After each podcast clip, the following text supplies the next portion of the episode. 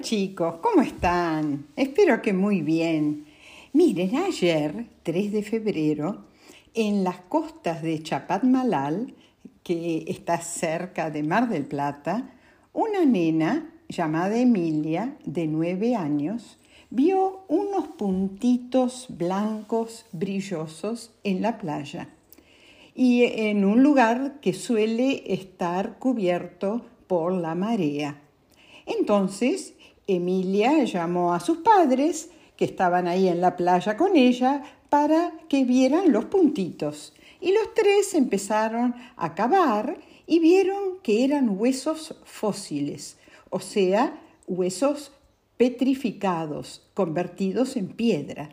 Entonces los padres de Emilia le sacaron unas fotos y se las enviaron al Museo de Ciencias Naturales Lorenzo Scaglia, que está en Mar del Plata, para que vieran las fotos y si, querían que eh, fueran a ver lo que había descubierto Emilia.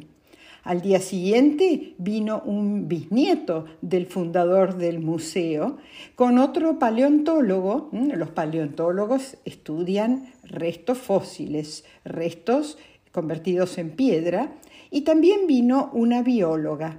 Primero vieron que los restos eran de un gliptodonte del tamaño de un auto chiquitito y luego encontraron los restos de otro gliptodonte que estaban casi completos.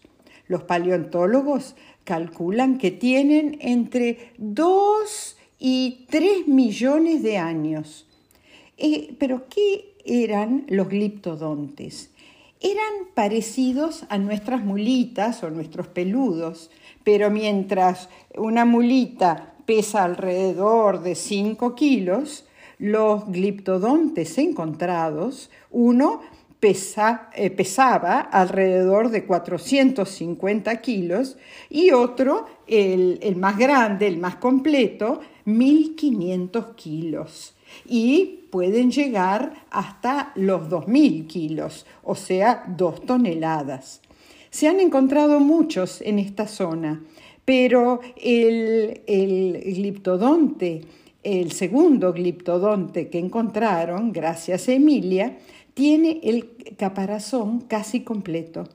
Los gliptodontes eran mamíferos, herbívoros, ¿eh? comían, eh, eh, ellos comían plantas y a diferencia de las mulitas, tienen las placas del caparazón muy unidas, lo que los hace parecer a tanques de guerra prehistóricos.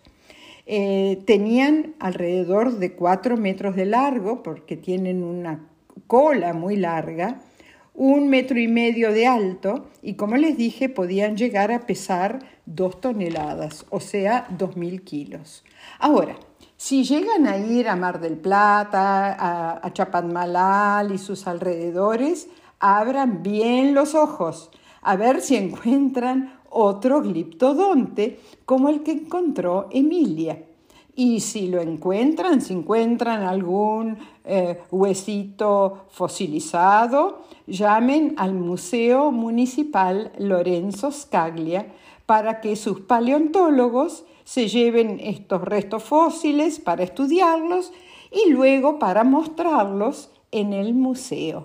Así que miren qué eh, lindo lo que le pasó a esta nena Emilia y eh, todos los, eh, los veraneantes, todos los que estaban ahí en la playa, imagínense el revuelo que habrá habido cuando se dieron cuenta que se estaban desenterrando dos gliptodontes.